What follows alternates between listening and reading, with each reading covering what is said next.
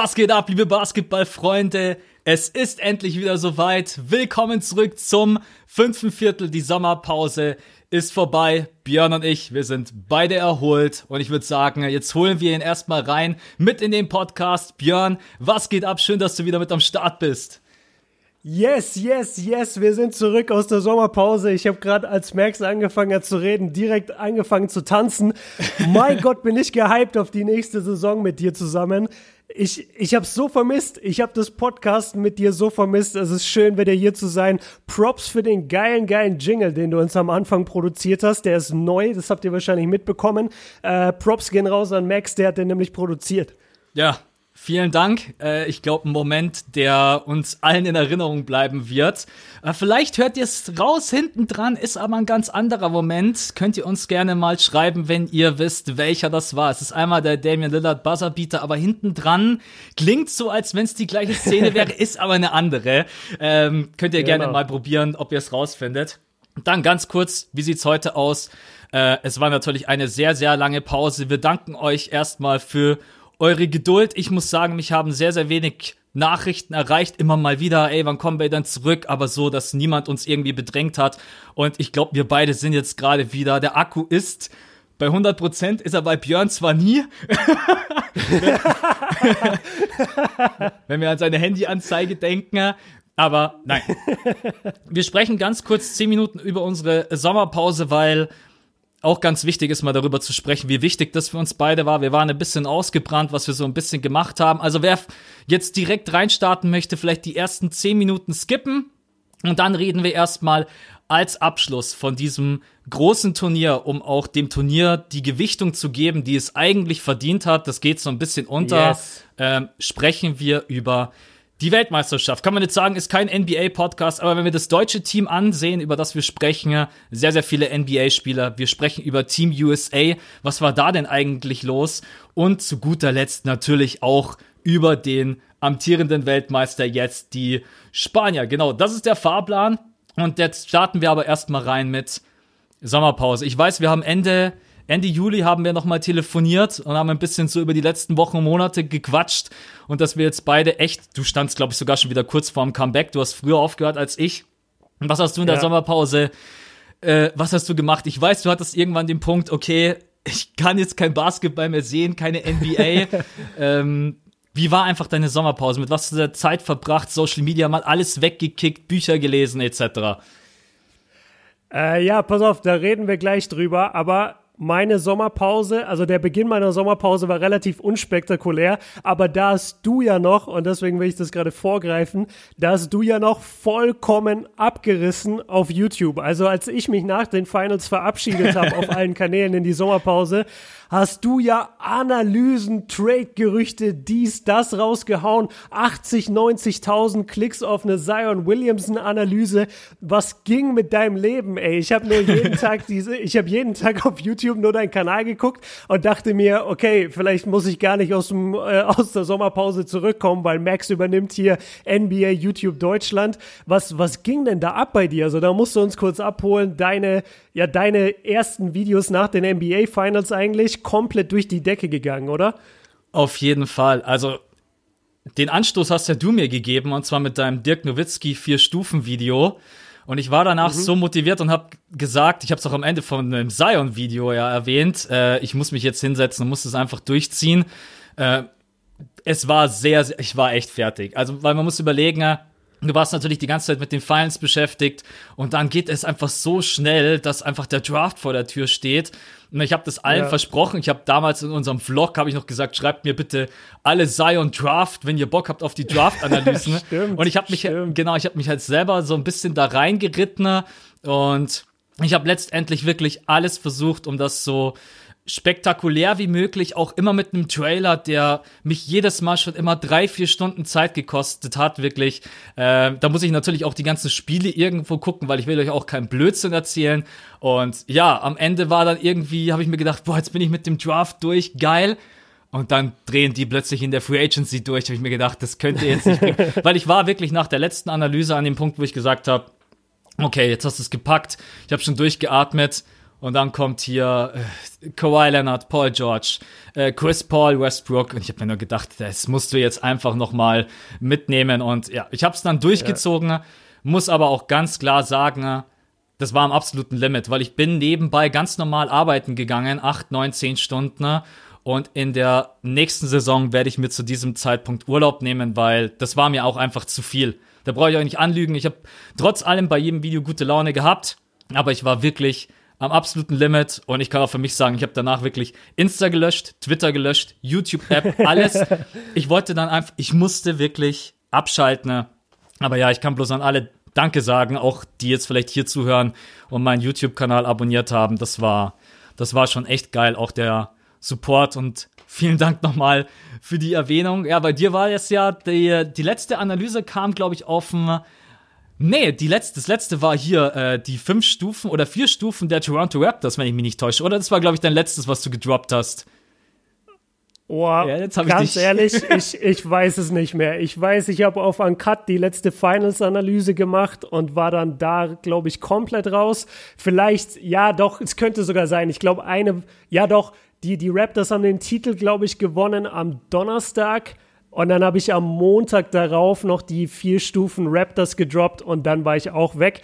Ähm, und wie du schon gesagt hast, also bei mir war es das gleiche. Ich konnte kein Basketball mehr sehen. Ich hatte auf nichts mehr Bock. Ich habe alle Apps bei mir gelöscht. Äh, ich bin zum Bodensee gefahren und habe da mit meiner Familie gechillt und, und war einfach, habe mich einfach erholt, wirklich. Es war, wie du gesagt hast, ich glaube, da müssen wir beide jetzt uns in der nächsten Saison auch so ein bisschen aufeinander aufpassen, dass das nicht nochmal passiert. Weil wir waren beide an dem Punkt, wo wir gesagt haben, ey, wir haben uns letztendlich jetzt tot gearbeitet an dieser blöden NBA-Saison am Ende. Und so sollte es ja nicht sein. Und es gibt ja genug Leute, die diesen Job vielleicht auch schon länger machen. Und ich glaube, die haben nicht jedes Mal einen Burnout, wenn die Playoffs vorbei sind. Und ich glaube, da müssen Fall. wir auch hin. Ähm, da müssen wir auch hin, dass, dass wir das hinbekommen, dass wir trotzdem danach noch normal gerade ausgucken können. Ähm, ja, und ganz kurz zu meiner Sommerpause relativ äh, viel Basketball trotzdem, aber Basketball, den ich selber gespielt habe. Also ich habe mich vorbereitet auf meine Saison in der Landesliga. Wir sind letztes Jahr aufgestiegen, da habe ich mich sehr gewissenhaft darauf vorbereitet, auch Verletzungsprophylaxe mäßig. Äh, meine kleine Schwester hat angefangen im Basketballverein und hatte ihr erstes kleines Basketballcamp. Da habe ich sie immer begleitet und war mega stolz und war mit ihr auf dem Freiplatz. Und ähm, ja, ansonsten viel Vorproduktion. Also ihr habt ja mitbekommen, es kommt bald ein Hip-Hop-Kanal von mir. Ähm, dafür habe ich sehr viel vorproduziert. Ich habe habe für den Hauptkanal ein bisschen was vorproduziert und ich äh, produziere ein bisschen was für den 2.12.2019 vor, wo noch, wo noch keiner weiß, was da kommt. Nicht mal ich. Ähm, ich habe keine Ahnung. Ja, ja, du weißt es nicht, meine Familie weiß es nicht. Die einzige Person auf der Welt wirklich, die es weiß, ist äh, meine Freundin, weil sie hier mit mir in der Wohnung lebt. Sonst wüsste sie es wahrscheinlich auch nicht. Ähm, genau, und einfach viel Vorproduktion und viel eigener Basketball, den ich gezockt habe. Äh, viele Bücher gelesen und, und echt einfach mal runtergekommen. Und dann kribbelt es auch irgendwann wieder, wie jetzt zum Beispiel zur WM. Ich hatte richtig Bock, WM-Videos zu machen. Ich habe richtig Bock, wieder Podcasten gehen zu können mit dir. Ähm, ja, und das, das war eigentlich meine Sommerpause. Also viel, also viel passiert natürlich, aber letztendlich dann doch irgendwie auch schnell erzählt. Und was kommt jetzt nochmal am 2.12.? Hast du vergessen? ah, habe ich, hab ich dir nicht gesagt. Okay, warte, ich sag's dir schnell. Äh, nee, das, das bleibt geheim bis zum 2.12. Äh, ich habe tatsächlich auch immer zwischendurch mal Insta-Stories gemacht und auch als ich unseren neuen Jingle, also zumindest so die Rohfassung in die Insta-Story gepackt habe, habe ich einige Nachrichten bekommen, Zweiter Zwölfter. Ich wusste natürlich, was die Leute. Nein! Doch, doch. Nein! doch, ich wusste, was die Leute meinen. Ja, ich mir so gedacht, ja, eigentlich auch geil, weil ich habe ich hab echt auch keine Ahnung. Ich bin äh, sehr, sehr gespannt. Das ist vor allen Dingen noch mega lange hin. Aber lassen wir ja. uns einfach überraschen, was am 2.12. passiert. Meine Sommerpause mhm. war ähnlich. Also ich bin nach Österreich gefahren, ohne Witz. Ich wollte einfach ich wollte einfach mal meine Ruhe. geil, dass, geil, dass wir beide in Richtung Österreich gefahren sind und da einfach in, in den Alpen gechillt haben. Ja, es ist echt so. Also ich bin auch einfach mal spazieren gegangen in Ruhe. Ich habe wirklich mal, ich habe vier, fünf Bücher gelesen. Ich habe so wenig gelesen in den letzten Wochen und Monaten, weil du auch immer irgendwie damit beschäftigt bist, die Spiele nachzuholen. Das ist ja extrem viel. Und wie gesagt, auch mal ein bisschen Abstand von Social Media. Und klar, letztendlich muss man einfach auf sich selber mehr Acht geben und auch dieses Gefühl entwickeln, ich muss nicht zu allem und jedem, auch wenn sich die Leute da draußen freuen, das ist ganz klar, aber man muss dann auch einfach ein bisschen Selbstreflexion betreiben und sagen, okay, pass mal auf, das Thema lasse ich jetzt einfach mal aus oder ich mache mal da und da Pause. Ähm, da habe ich auch echt viel drüber nachgedacht in der Sommerpause und ja, ich hoffe, ich habe jetzt eine gesündere Balance, aber wir müssen auch sagen, die Saison hat noch nicht angefangen und ich weiß, wie schnell das dann, wie schnell das dann wieder in äh, eine andere Richtung geht.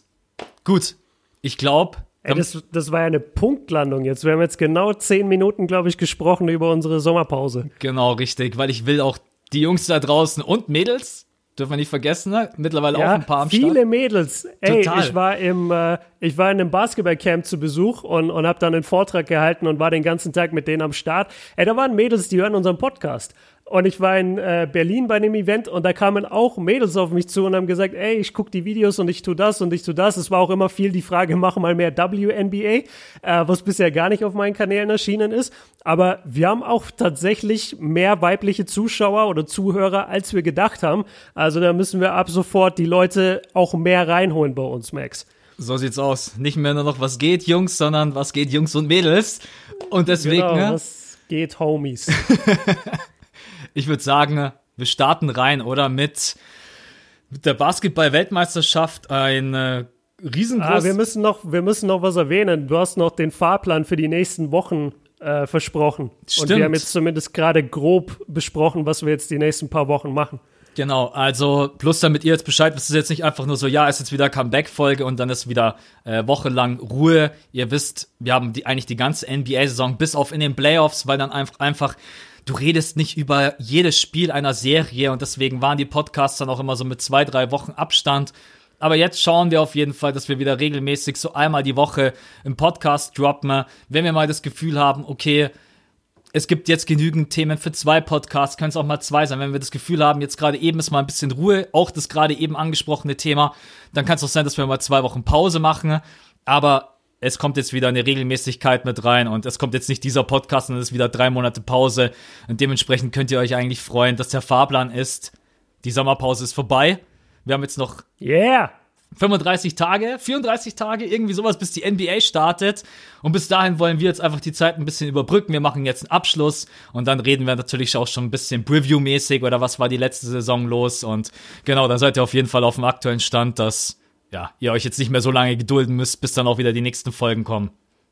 Also jede Woche ab sofort wieder das fünfte Viertel. Hier soll er versprechen, ab heute jede Woche fünfte Viertel, let's go.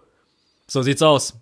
Jetzt können wir rüber, oder? Basketball. Jetzt können wir rüber, auf jeden Fall, ja. Äh, eigentlich wünschte ich, dass wir darüber sprechen können. Ja, USA trotz äh, nicht so dem Dream Team abgegangen und Deutschland mega weit gekommen, aber das war eine Ja, das war eine Weltmeisterschaft, die auf jeden Fall viele Überraschungen offen hatte. Und wie gesagt, wir haben uns jetzt ein bisschen darauf konzentriert, weil über jedes einzelne Team, ich habe auch sehr, sehr viele Spieler kennengelernt und Teams, wo ich mir gedacht habe, wow, also das ist, mhm. das ist mhm. sehr, sehr geiler Basketball, die den spielen. Aber wir haben jetzt gesagt, ja. natürlich äh, Team Germany, wir müssen darüber quatschen, über die Jungs und vor allen Dingen, was ist jetzt äh, überhaupt passiert bei der WM und was ist für Olympia möglich, auch die Entwicklung. Du hast ja schon ein paar Videos auf deinem Kanal gemacht, auch den Abschluss. Wir quatschen trotzdem nochmal drüber.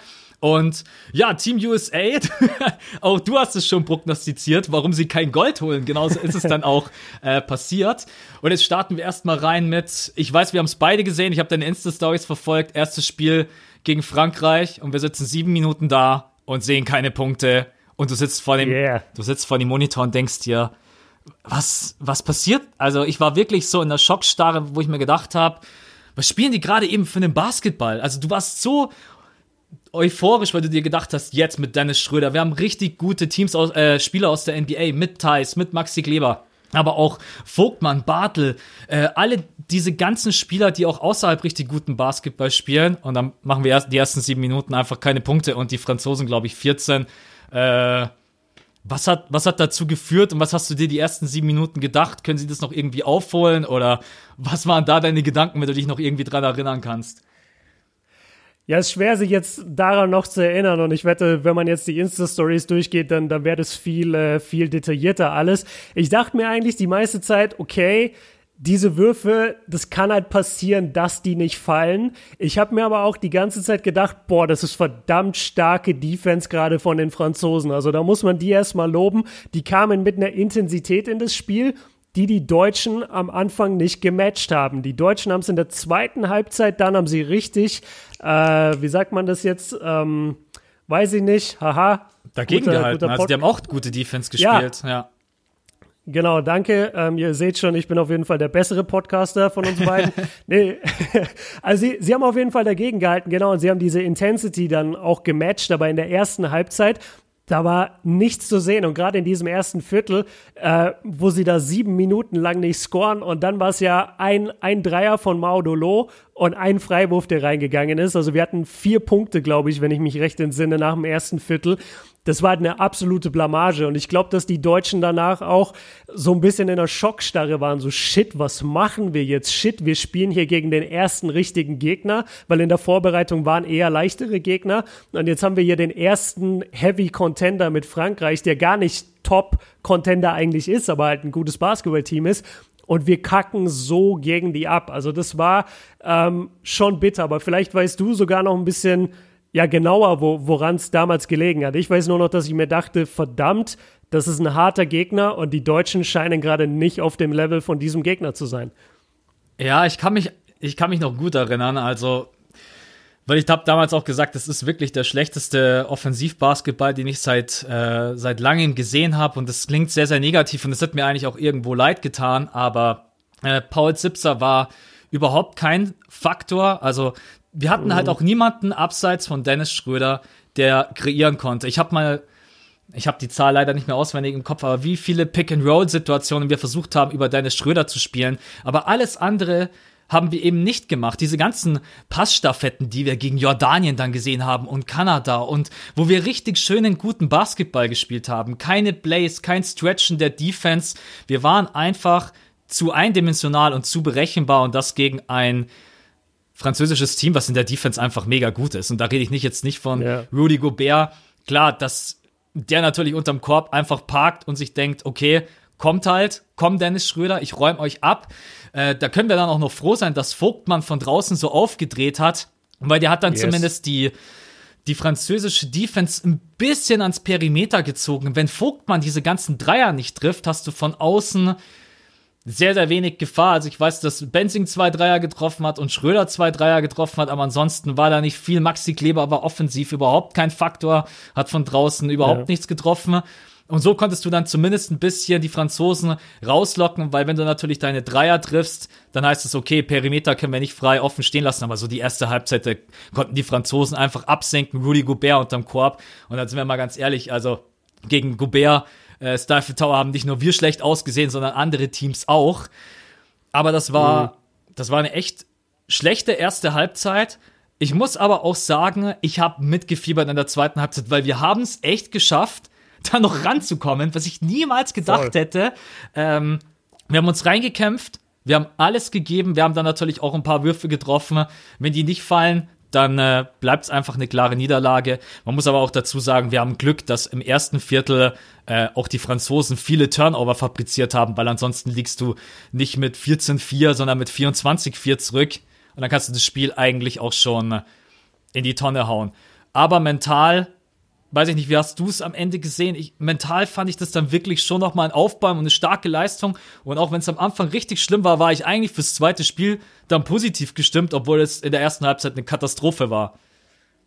Ja, genau das wollte ich gerade sagen. Ich wollte auch sagen, dass nach dem Frankreich-Spiel ich auch positiv gestimmt war. Ich glaube sogar, ich habe mal ein Cut-Video gemacht und ich habe da richtig so an die, ähm, an die deutschen Fans auch oder an die Fans vom deutschen Team, so ist besser, ähm, habe ich richtig appelliert und habe gesagt, ey, wir dürfen jetzt nicht aufgeben, wir dürfen jetzt nicht denken, das ist vorbei. Habt ihr die zweite Halbzeit gesehen? Habt ihr die defensive Intensität gesehen? Habt ihr gesehen, wie die Deutschen dann eben doch nochmal in den Flow kamen? Ja, es war letztendlich nur Vogtmann und Dennis, aber immerhin. Und ich habe dann auch gesagt, ey, ich erwarte jetzt nicht, dass in den nächsten Spielen die anderen Spieler weiterhin so passiv sind. Das wird schon alles kommen. Also ich hatte eine richtig ja, positive Stimmung, obwohl wir das Ding, wir haben es ja auch nur knapp verloren, oder? Wir hatten, war, war es nicht irgendwie nur mit vier Punkten Unterschied oder sowas? Ja, wir hatten noch den äh, letzten Dreier, wer hat ihn nochmal genommen? Ich glaube, Danilo Bartel, wenn der reingeht, ist Ausgleich und es geht in die Verlängerung. Also wir haben es bis ah. zur letzten Sekunde Ich muss zugeben, ich habe gestern mir nochmal die Highlights reingezogen, deswegen weiß ich das noch. Ah, deswegen äh. weißt du viel besser Bescheid als ich. Mir schickt er nur dieses Skript, aber selber zieht er sich die ganzen Games rein. Gestern Abend nochmal hingesetzt, ich so, okay, was war da eigentlich nochmal? Nee, wir hatten, wir hatten tatsächlich dann noch diesen letzten Dreier, das war natürlich dann auch, ja, ich will da Rödel auch vielleicht ein bisschen mit in die Verantwortung nehmen, dass er dem Team keinen Stempel aufdrücken konnte. Ich muss auch sagen, später gegen die anderen Teams war es eher so individuelle Klasse, auch vom äh, Passing her. Props an unsere Big Men, was die teilweise für Pässe gespielt haben äh, und jo. auch LU-Pässe. Aber ja, es war dann echt noch ein knappes Spiel und ich war dann schon auch mir gedacht, okay, mental, das wollte ich sehen, dass es alles irgendwie nicht so geil war. Okay, aber das musst du auch einfach mal abhaken. Franzosen stärkster Gegner in der Gruppe, gleich erstes Spiel. Selber schon mal ein Turnier gespielt hat. Ich persönlich habe es jetzt basketballtechnisch nicht gemacht, sondern nur äh, fußballtechnisch. Aber das ist schon, ja, das ist schon eine andere Intensität. Und ja. ja manchmal muss man echt reinfinden. Das sagst du genau richtig. Manchmal brauchst du so dieses erste Spiel und das ist dann wie so ein Weckruf und ab dem zweiten Game bist du da. Nur unser zweites Game, Max, von den Deutschen jetzt, war ja absolut gar nichts. Was, was ging da ab gegen die Dominikanische Republik?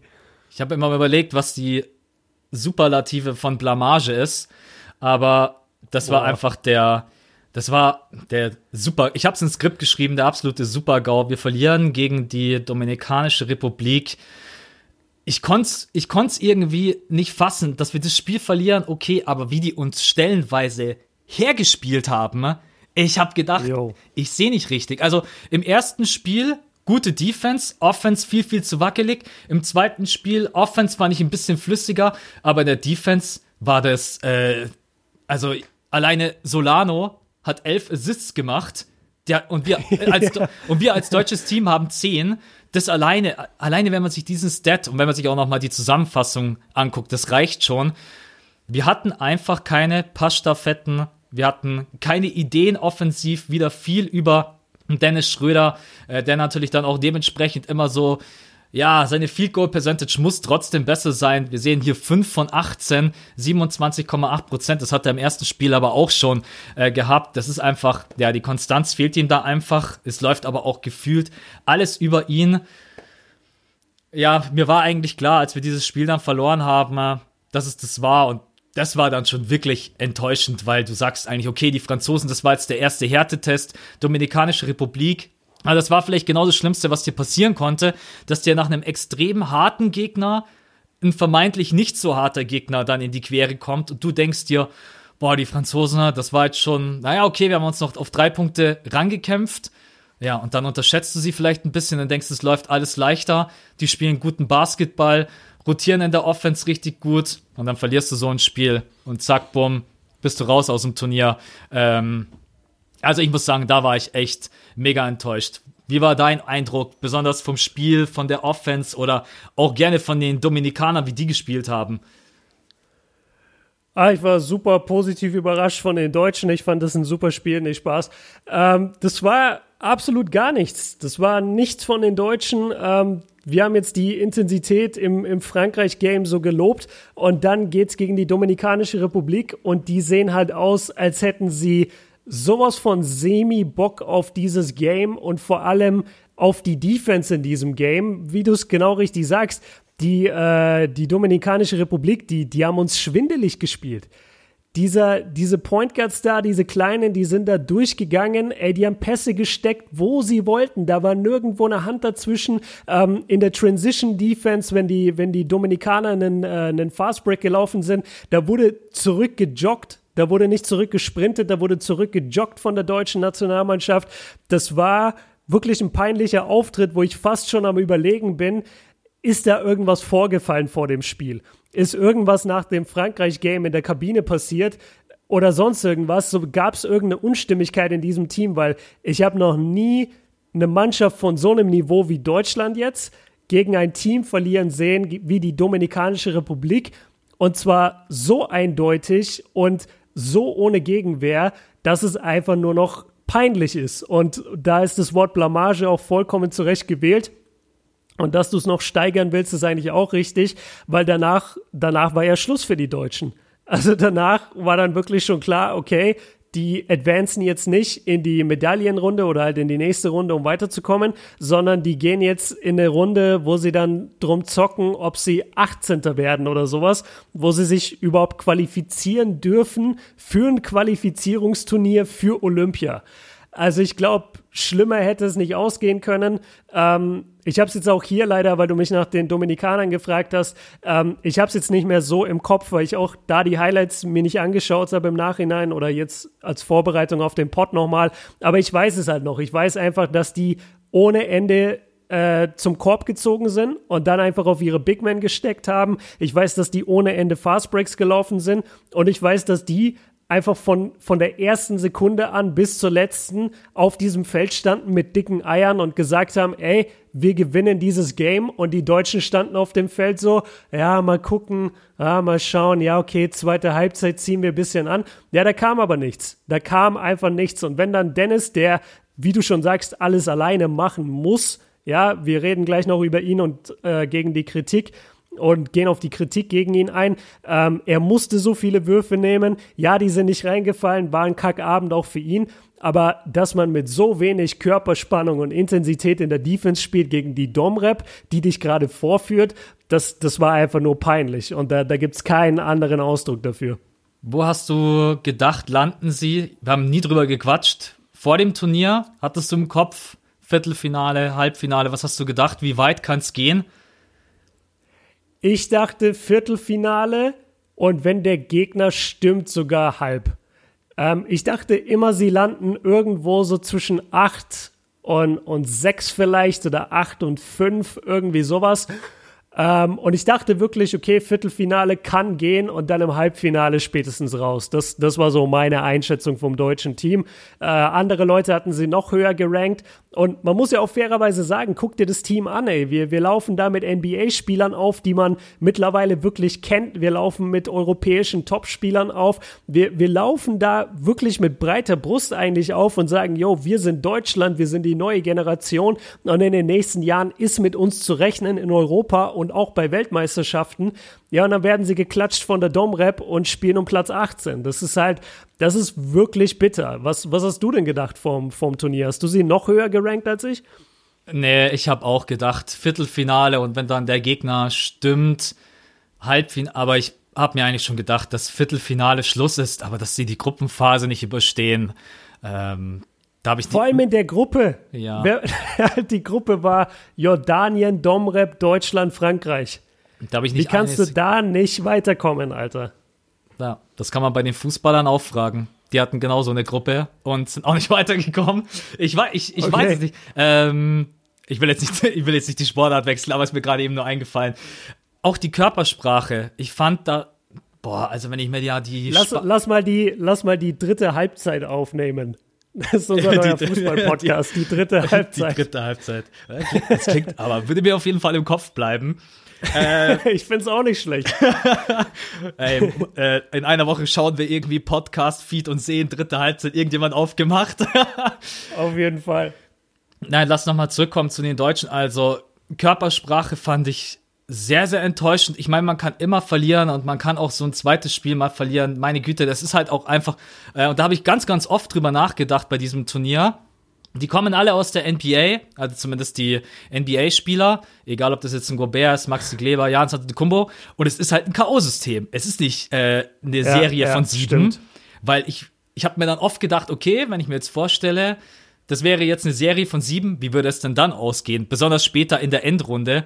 Aber es ist halt einfach nicht so. Es ist ein einziges Spiel und in einem einzigen Spiel wissen wir ganz genau, auch aus der NBA, jeder kann jeden schlagen. Du musst irgendwie bloß mal einen Glückstag haben, deine Dreier fliegen rein wie nochmal was.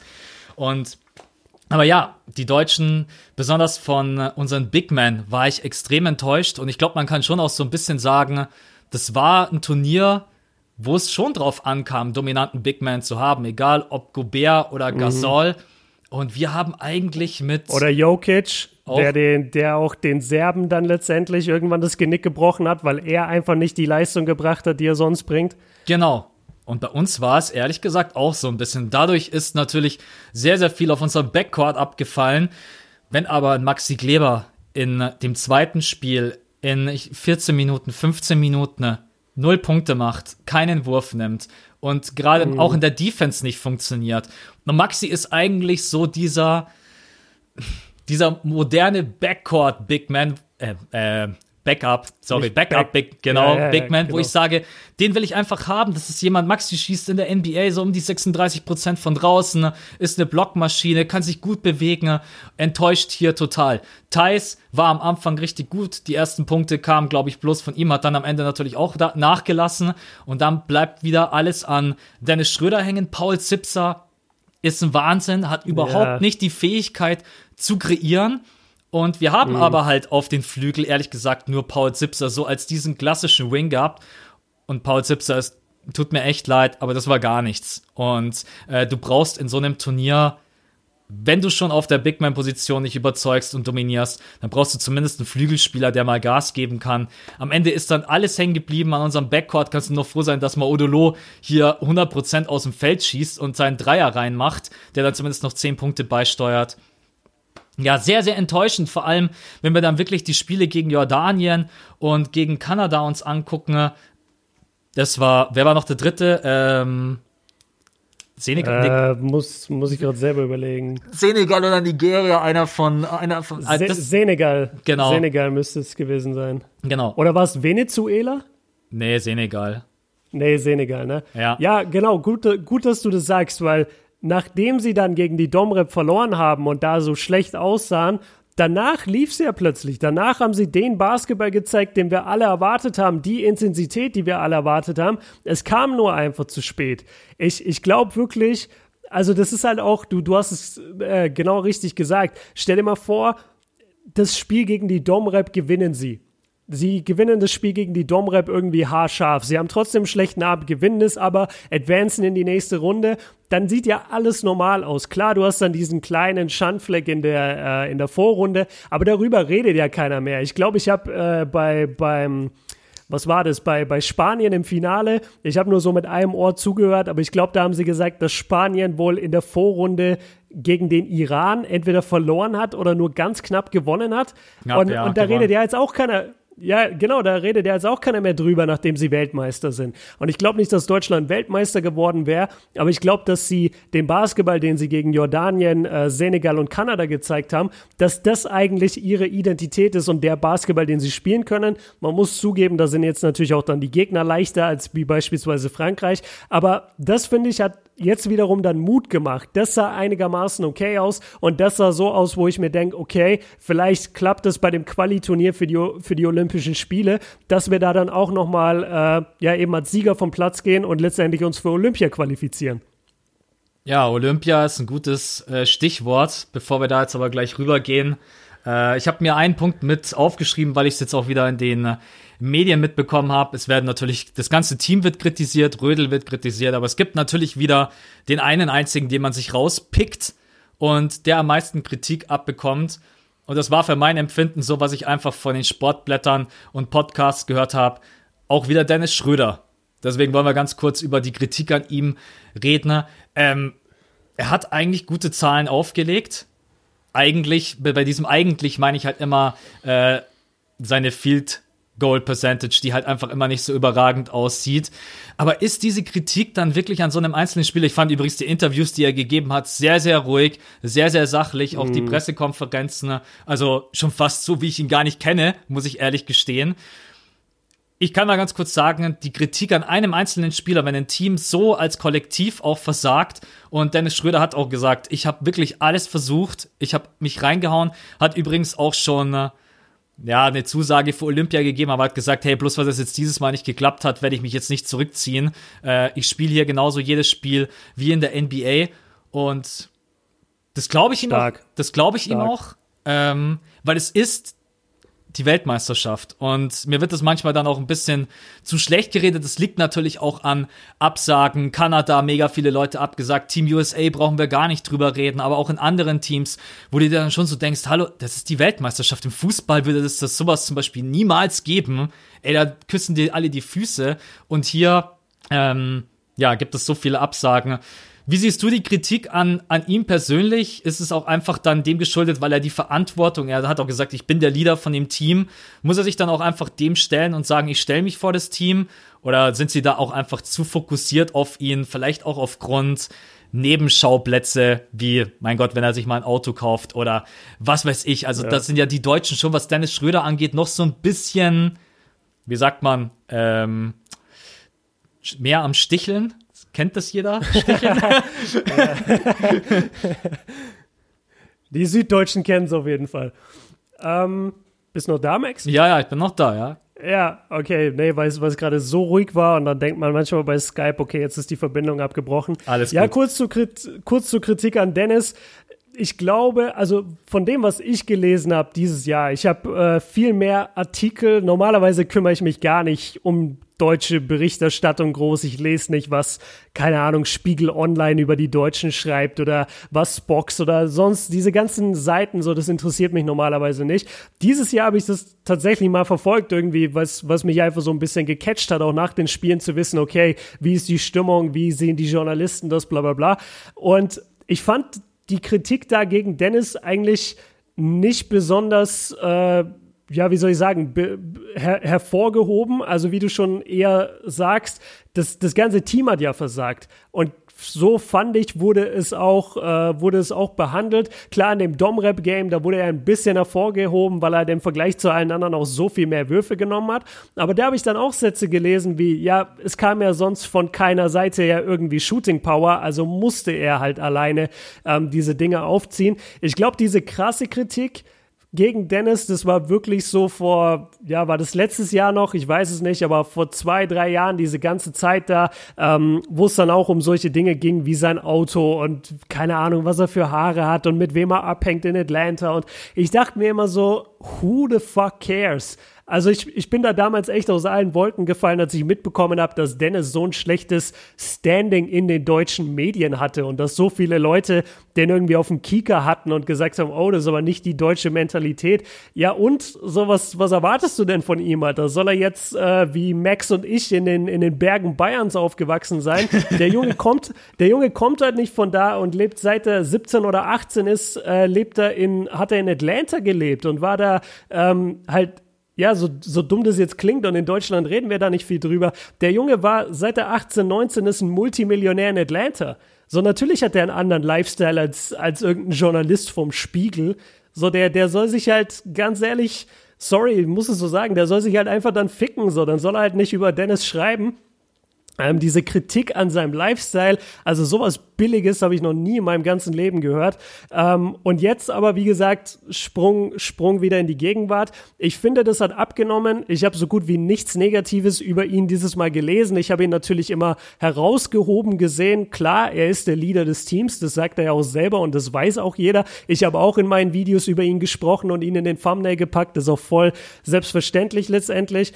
Ähm, und ich finde auch das, was du sagst, er ist halt viel reifer geworden. Also in seinen Interviews, er, er, er ärgert sich nicht mehr über, über bestimmte Fragen. Weißt du, wenn so ein Journalist versucht, ihm äh, eine Frage zu stellen, wo er so ein bisschen eine falsche Antwort geben könnte, er geht darauf nicht mehr ein. Er schluckt diese Köder nicht mehr. Er gibt sachlich seine Analyse von dem Game und es passt alles. Er hat jetzt, er ist jetzt Vater geworden, so, er ist verheiratet, glaube ich. Ja, doch, genau, ich habe Bilder von der Hochzeit gesehen. Das ist einfach ein reifer, junger Erwachsener erwachsener Mann. Und ähm, ich, ich finde, er macht zurzeit alles richtig und ich finde, er hat das deutsche Team herausragend geführt, gerade durch so eine krasse, enttäuschende WM weil wie viele Leute und auch er vor zwei Jahren vielleicht hätten mit so einem Druck überhaupt nicht umgehen können, hätten um sich geschmissen auf Social Media, hätten in den Interviews patzig reagiert. Das hat er alles nicht getan. Also ich finde, er hat sich wie ein Vorbild verhalten. Ich finde, diesen, diese Kritik an seinem Lifestyle ist das lächerlichste und deutscheste, was ich jemals gehört habe. Und ähm, ganz ehrlich, so, dann, dann sollen sie gar nicht über ihn schreiben. Also wenn du einen Basketballer danach beurteilst, was er für einen Lifestyle hat, ja, Digga, dann bist du im falschen Sport. So, dann kannst du das knicken, dann kannst du die NFL knicken und äh, alle Sportarten, wo die Sportler gerne auf die Kacke hauen. Ist halt einfach so. Ich hoffe, dass niemand über unseren Lifestyle berichtet, wie wir auf der Kuhweide abchillen. Boah, hast du gesehen, ey, Björn war wandern an, äh, ich weiß gar nicht, wo ich wandern war, aber irgendwo in den Alpen an so einem See. Hast du gesehen, was er da für Schuhe anhatte? Geht gar nicht. Also ich muss, ich muss auch sagen, dass ich echt mit Schröder zufrieden war. Er hat auch einfach bloße Mittel und Wege gesucht, um dann irgendwie in der Offense zu kreieren. Und dass du dann natürlich auch äh, mit dieser hohen Usage-Time und der Verantwortung, die das auch mit sich bringt, äh, natürlich auch Fehler machst und dass nicht jeder äh, Korb sitzt, ist klar, aber im Endeffekt, der Junge hat fast über das ganze Turnier 20 Punkte averaged und äh, 9,4 Assists. Also das war alles irgendwo, man hat schon gemerkt, dass Dennis Schröder auch von der individuellen Qualität für mein persönliches Empfinden schon noch mal eine Stufe höher ist als die anderen. Das wurde mir 100 Prozent. 100 Prozent. Ja. ja. Das wurde mir jetzt bei der WM auch, wenn du dann auch einfach mal siehst, wie dieser eine Drive gegen äh, ich weiß dieser, gar nicht. Dieser Antritt, ey, dieser Antritt, ey, das, wo er da genau. hinten sich den Ball vorlegt, genau. boah, ist das krass. Also wirklich. Boah, ist das krass. Ich habe gedacht, bist du Janis in klein? also drei, drei. Stell dir vor, er slammt ihn dann auch noch. Ja, also äh, ich muss auch sagen, mein Bild ihm gegenüber hat sich in den letzten Jahren auch auf jeden Fall verändert. Positiv, wie du gesagt hast, er ist reifer geworden und ich glaube, er hat es so gut wie möglich gemacht und hat das deutsche Team super angeführt. Aber was mich wirklich ja. gefreut hat, dass er gesagt hat, hey, ähm, ich bin jetzt hier nicht raus. Das war kein schönes Turnier für uns, weil wir natürlich auch diese ersten beiden Spiele verloren haben. Aber Olympia werden wir wieder angreifen und das ist eine ganz, ganz wichtige Botschaft, weil du brauchst Dennis Schröder in der Zukunft, wenn du, er hat einfach die Erfahrung und er hat auch schon gesagt, so blöd es vielleicht auch klingen mag, ich habe schon wichtigere Spiele gespielt als ein erstes und zweites Gruppenspiel bei der WM. Da spricht er mhm. wahrscheinlich natürlich auf die Playoffs an. Äh, und ja, deswegen ist er für Olympia extrem wichtig. Lass uns ganz kurz darüber sprechen, über die Zukunft. Wie, was glaubst du, was passiert jetzt in der Nationalmannschaft? Muss man irgendwie was verändern? Muss man Positionen anders besetzen? Muss man sich ein viel, viel besseres System einfallen lassen? Oder muss man sich einfach nur bewusst werden, das war auch individuell einfach viel, viel zu wenig. Ich bin ehrlich, als ich die Frage aufgeschrieben habe, ich habe 100 Möglichkeiten irgendwo anzusetzen, aber so ganz genau die Schraube, wo ich jetzt als erstes anfangen würde, ob das jetzt der Roster ist oder ob ich sage, wir müssen einfach viel, viel mehr Blaze laufen. Was wäre dein, wo du sagst, da bei Olympia, da müssen wir hinkommen, dass es für uns besser läuft? Ja, so am Roster würde ich jetzt zum einen nichts verändern, weil ich einfach gar nicht so tief im deutschen Basketball drin bin. Ich weiß nicht, wen wir jetzt noch haben, der, der es dieses Jahr nicht in die Nationalmannschaft dann geschafft hat. Ich finde, wir haben halt in Deutschland, äh, da habe ich mich auch mit, äh, mit Paul Gude, schöne Grüße, drüber unterhalten, als ich kurz in Köln war und wir uns gesehen haben. Wir haben uns drüber unterhalten, Deutschland hat halt oder bringt halt immer wieder extrem gute, talentierte Systemspieler hervor. Das sind einfach Jungs, die steckst du in die hochkarätigsten Teams in Europa oder sogar der NBA und die funktionieren in diesen Teams. Die können das spielen, die können das verteidigen, die können den freien Schuss nehmen, die, die können die Rotations, die können alles. Aber was die meisten von denen nicht können, ist, dass sie eins gegen eins einfach mal ein Spiel übernehmen. Das kann aber ein Dennis, das kann ein Bogdanovic, das kann ein Evan Fournier und das können äh, von mir aus mal sogar ein Paddy Mills. Das, das können andere Spieler ähm, die wir aber von dem Kaliber, abgesehen von Dennis, einfach nicht haben. Und ich glaube auch nicht, dass die in Deutschland jetzt äh, einfach so rumlaufen und wir die einfach nur nicht beim Nationalteam dabei hatten.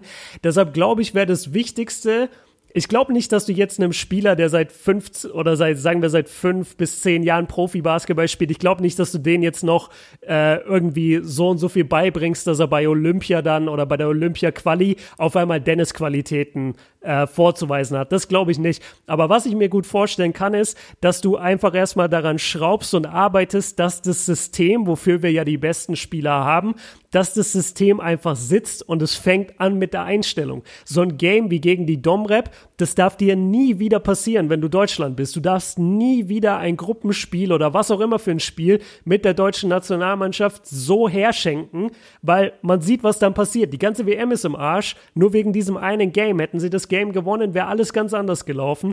Und das darf halt nie wieder passieren. Das heißt, du musst an der Intensität arbeiten, an der Einstellung der Spieler und dann ja, vielleicht einfach den Spielern so ein bisschen mehr, ich weiß gar nicht, ob Selbstvertrauen ist oder einfach mehr Freiheiten geben und sagen, ey, Maxi Kleber, das kann nicht sein, dass du null Würfe nimmst. Das kann nicht sein, dass du zwei, drei Würfe nimmst. Du bist Maxi Kleber aus der NBA. Die Mavericks geben dir so und so viel Millionen im Jahr, nicht nur für deine Defense, sondern auch, dass du vorne Würfe nimmst. Nimm die auch bei uns und genauso ein paar andere Kandidaten, die da, die dafür einfach in Frage kommen. Also ich glaube, das wäre das Wichtigste. Wir werden nicht ähm, bei der bei Olympia dann plötzlich auflaufen und haben zwei, drei, vier Leute da, die äh, eins gegen eins ein Spiel gewinnen können, so wie Dennis. Das wird nicht funktionieren.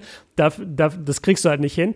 Aber du kannst das System, das wir haben und die Systemspieler, die wir haben, die kannst du optimieren. Und ich glaube nicht, dass du dafür einen Roster-Tausch machen musst, sondern du musst die einfach besser einstellen, du musst sie besser vorbereiten, vielleicht mit stärkeren Vorbereitungsgegnern und dann einfach bei dem Turnier 100 Prozent geben. So, und, und mehr, mehr kannst du auch nicht verlangen. Und ich glaube, wenn du diese Dinge umsetzt oder umsetzen kannst, das wissen die Coaches natürlich auch, die, die sind ja nicht, äh, die sind ja nicht blöd, die wissen genau auch das, was ich gerade sage. Aber wenn sie das umgesetzt bekommen, dann glaube ich auch, dass Deutschland sehr, sehr weit kommen kann, weil wir sind ein gutes Basketballteam erstmal auf dem Papier. Auf dem Papier. ja, Nein, äh, also wir, wir haben gute Spieler einfach, ey. Team aus Thais, Maxi Kleber und Dennis, das ist ein Kern so, den, den haben nicht viele Nationalteams. Ich finde das schon ziemlich krass, was wir da haben. Auf jeden Fall. Also ich, Olympia wird ein sehr interessantes Turnier. Ich glaube zwar. Olympia-Quali erstmal. Ja, Olympia-Quali. Wir wissen gar nicht, ob wir Olympia schaffen. Ja, also die sollten wir natürlich erstmal packen. Das ist aber auch ganz gut, weil man dann wieder ein Gefühl füreinander bekommt. Ich hatte stellenweise auch das Gefühl, wir sind nicht so eingespielt wie die Argentinier, ja. die Spanier. Ja, da hat ja, man, klar, da hat klar. man einfach viel mehr das Verständnis und den Fluss. Bei uns hat man manchmal so richtig gemerkt, wenn Dennis Schröder jetzt den Ball hat, alle warten so ein bisschen. Also für mein Empfinden ja. hätte man sich viel, viel mehr bewegen müssen Stretch the Defense, besonders mit Maxi Kleber, der einen guten Dreier hat. Auch Daniel Theiss hat einen guten Dreier normalerweise. Vogtmann hat ja sowieso überragend getroffen. Auch Dennis Schröder, muss man sagen, das ist normalerweise nicht seine Stärke, hat bei diesem Turnier seinen Dreier zum Großteil getroffen. Das würde ich auf jeden Fall mehr ausreizen, denn ich bin sehr, sehr gespannt, ob sie dann Bonga und äh, Moritz Wagner haben sie jetzt erstmal beide nicht mitgenommen, auch aus total verständlichen Gut. Gründen. Ja. Ähm, ja, ja. Aber ich Aber Wagner, Wagner ist natürlich noch so, sorry, dass ich unterbreche, Wagner ist natürlich noch so ein Thema. Ähm, bei Bonga weiß ich es nicht, aber bei Mo kann ich mir auch richtig gut vorstellen, dass er halt einfach in bestimmten Situationen wirklich mal das Heft auch selber in die Hand nehmen kann. Ich weiß, er ist sehr, sehr jung, aber also der Junge kann Basketball spielen. Der kann wirklich, wirklich, wirklich Basketball spielen. Und ähm, wenn wir den noch mit dabei haben, so dann haben wir mittlerweile vier, fünf NBA, legitimate NBA-Spieler da drin. Also damit, mit dem deutschen Team laufe ich überall auf. Das ist ein geiles Team, wirklich. Und Maui ist halt dieser emotionale Leader, der, glaube ich, jedem Team irgendwo gut tut. Äh, also selbst bei den Lakers war er ja total, also was so diese Emotionalität und Mentalität angeht. Also wenn da irgendwie ja, ein wichtiger, genau, wenn ein wichtiger Korb fiel, ey, Maui ist auf den Court gerannt und völlig, also, aber das ist halt auch geil. Also, wenn du selber mal einen Bucket machst und dann deine Teammates feiern dich, das ist extrem wichtig. Aber wir wollen natürlich Moritz Wagner am liebsten selber auf dem Feld sehen und dass er liefert.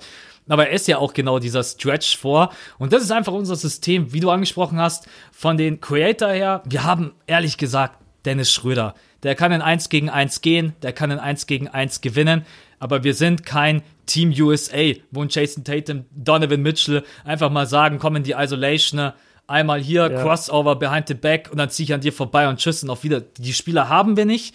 Paul Zipser hat gezeigt, dass er es auch leider nicht sein kann und für mich auch persönlich nicht sein wird bei Olympia. Bin jetzt mal gespannt, wie es bei den Bayern läuft. Und das ist so die größte Sorge, die ich eigentlich habe. Wenn wir neben Dennis Schröder wirklich noch einen hätten, dem du den Ball in die Hand drücken kannst und sagst, okay, jetzt mal die Isolation. Ja, aber ich glaube, wir werden trotz allem ein bisschen anderes Team sehen. Jetzt erstmal bei der Quali und dann, wenn wir es für die Olympischen Spiele uns qualifizieren sollten, auch nochmal. Das Turnier muss man jetzt auch einfach abhaken. Du brauchst dem jetzt nicht Ewigkeiten nachtrauern. Du hast, äh, du hast es ehrlich gesagt, wie oft im Sport gegen den leichten Gegner, vermeintlich leichten Gegner vergeigt Und genau das darf dir halt ja. halt nicht passieren. Das ist in jeder Sportart so. Es sind meistens nicht die Spiele der Top-Teams, sondern genau gegen so kleine Gegner darfst du halt eben nicht verlieren. Und ja, trotz allem, die letzten Spiele waren gut und deswegen will ich dieses Thema auch genau. positiv abschließen. Ähm, genau. Ich bin trotzdem stolz auf die Jungs, weil bei einer Weltmeisterschaft anzutreten, so viele aus der NBA, aber auch alle, die bei den anderen BBL-Teams zocken, ähm, mental muss ich sagen, bin ich einfach ein bisschen enttäuscht gewesen, weil ich mir eigentlich denke, wir Deutschen stehen dafür, dass alle sagen, Mentalitätsmonster und das waren wir mhm. in dem Fall leider nicht. Gut. Ich will, ich will, ich will ein neues Format auf deinem Kanal, was Mentalitätsmonster heißt. auf jeden Fall. Da packe ich dann, da packe ich dann so Leute rein wie. Äh, nur, nur Embiid-Videos. Nur Embiid-Videos. Seht ihr, seht ihr da seinen Gesichtsausdruck? Das ist die Mentalität, von der ich spreche. Ja, ja, ich habe übrigens jetzt nicht von Embiid angefangen. Erster Podcast und der Name droppt schon. Es geht um die, es geht um die basketball Und es geht halt gar nicht, es geht halt gar nicht um Embiid, aber ich habe es trotzdem geschafft. Ähm, Max, Max, ich muss dich was fragen, bevor wir zu Team USA kommen. Ich habe den Auftrag von mehreren Leuten bekommen in den DMs. Ich habe fast schon das Gefühl, ich hab's dich schon gefragt, aber ich, ich glaube, ich frag's dich jetzt nochmal. Äh, vielleicht habe ich dich auch noch nicht gefragt, aber ich habe so oft gehört in letzter Zeit. Warum nennst du Mo Wagner Moe. Du bist der einzige Mensch, der ihn so nennt und die Leute fragen, ob du ihn persönlich kennst oder warum du ihn Moe nennst. so, ja, also, also, ich kenne ihn leider nicht persönlich, sonst hätte ich bestimmt schon mal ein Interview gemacht. Ähm, ja.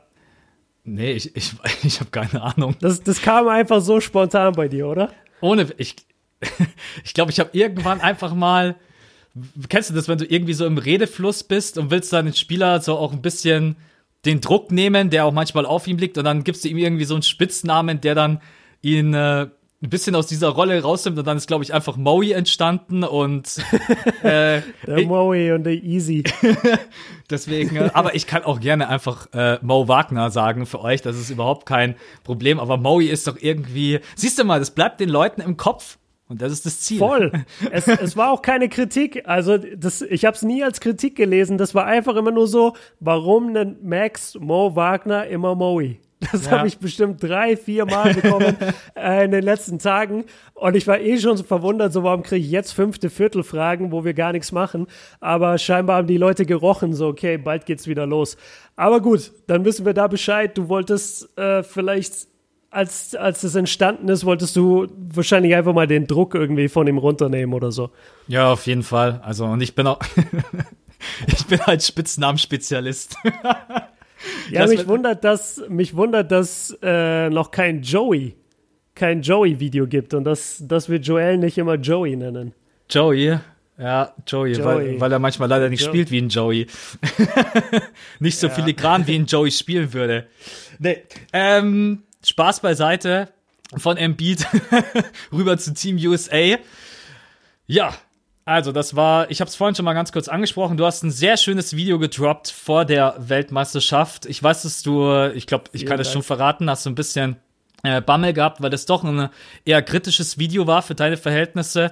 Muss ich aber auch sagen. Ach, stimmt, stimmt, da haben wir sogar drüber geschrieben, ne? Genau, muss ich aber auch sagen, ja. äh, hat mir mega gut gefallen. Ich finde das auch total sympathisch, wenn mal jemand kritisch rangeht. Man kann über alles diskutieren.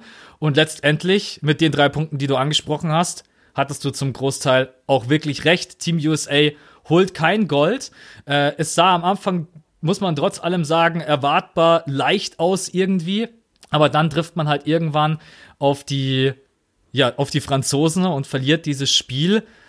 Und die Erwartungshaltung der Medien war trotz allem, obwohl man eigentlich wusste, du hast es gesagt, das ist so weit entfernt von einem Dream Team wie, weiß ich schon gar nicht mehr, was du für einen Vergleich gedroppt hast, wie sonst irgendwas, hatte man trotz ja. allem, hatten die Medien auch in den Staaten ein bisschen eine falsche Erwartungshaltung. Ich hatte tatsächlich das Gefühl, dass die Kritik an den US-Amerikanern, obwohl die ja bis ins Viertelfinale gekommen sind, fast härter war als an den Deutschen. Ne?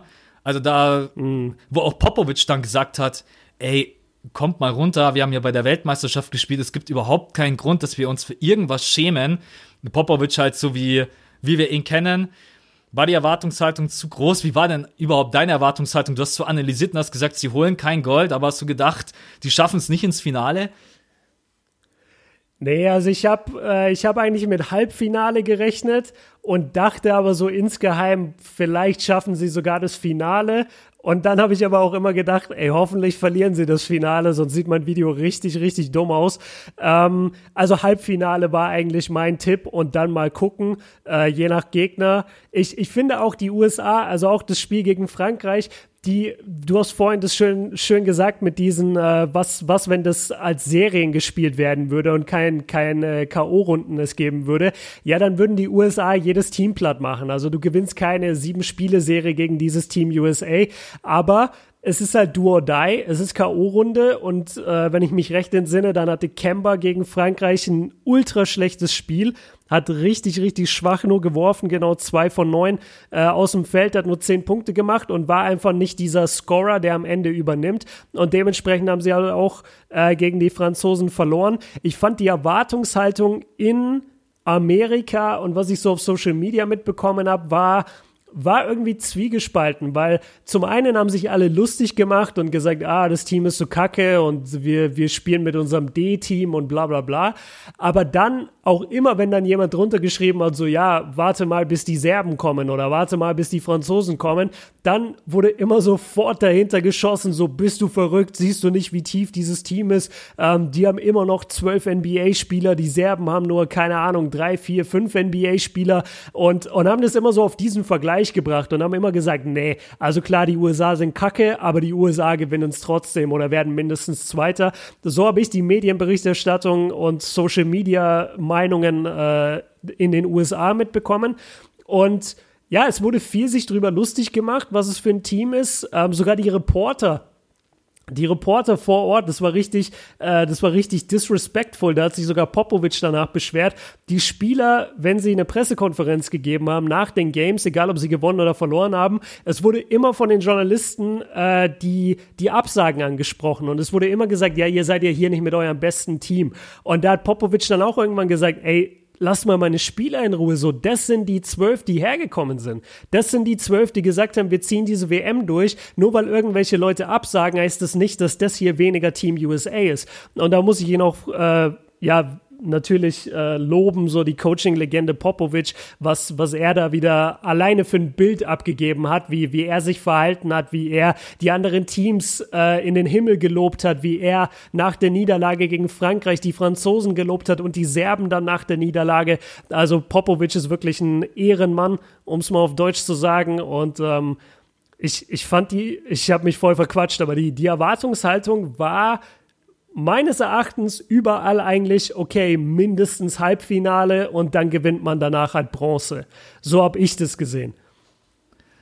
Ja, das stimmt. Die Erwartungshaltung, die war echt sehr, sehr zwiegespalten. Ich habe auch alles Mögliche gelesen und deswegen äh, will ich einfach mal meine eigene Erwartungshaltung mit reinbringen und die war eigentlich, dass man bei diesem Turnier hoffentlich sehen wird, und das meine ich nicht mal negativ gegenüber Team USA, dass überall auf der Welt guter Basketball gespielt wird. Und deswegen äh, mhm. fand ich es auch sehr, sehr schön, dass viele von unseren Jungs und Mädels dieses Turnier verfolgt haben, wenn man auch einfach mal andere Ansätze sieht, dass auch ohne Athletik es geht, zu scoren, unterm Korb zu scoren. Besonders diese teilweise wirklich schön durchgesteckten Assists von den kleinen Guards, die ja trotz allem viel kleiner sind als stellenweise sogar ein Kemba Walker.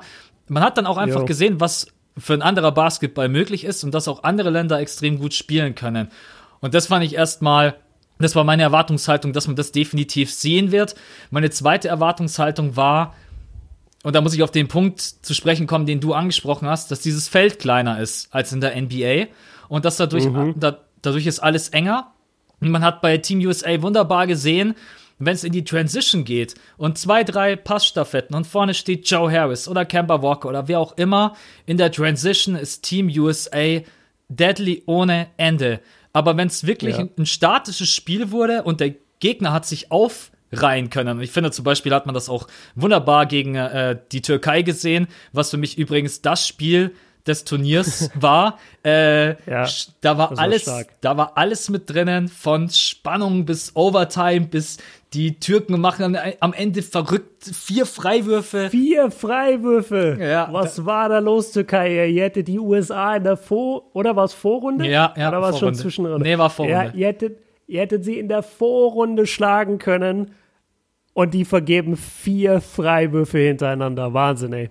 Ja, aber das war, das war einfach ein geiles Spiel und man hat dort dann schon auch gesehen, wobei man auch sagen musste, die Türkei hat jetzt halt auch kein äh, schlechtes Team, dass sie auf jeden Fall verwundbar sind. Gut, dann kam natürlich Japan, das Japan, ich habe das Spiel nebenbei laufen lassen in der Arbeit.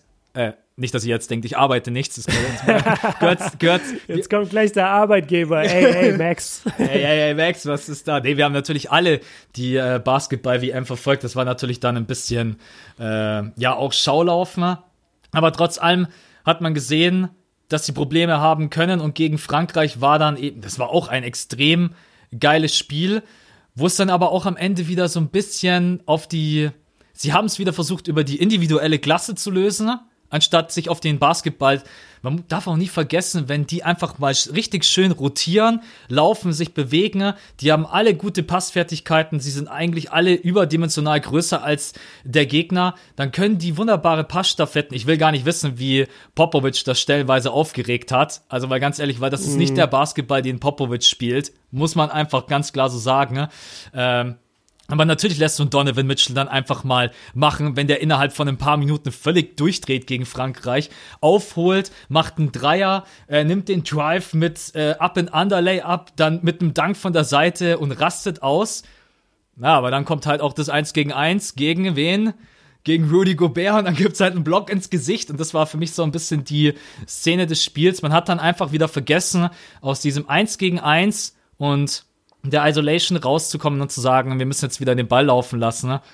Ja, und dann verlierst du einfach gegen äh, Frankreich. Mich hat's nicht gewundert. Gegen Frankreich ich hätte schon gedacht, dass es gegen die noch reicht, dass die natürlich brutal tief besetzt sind. Trotz allem ist klar.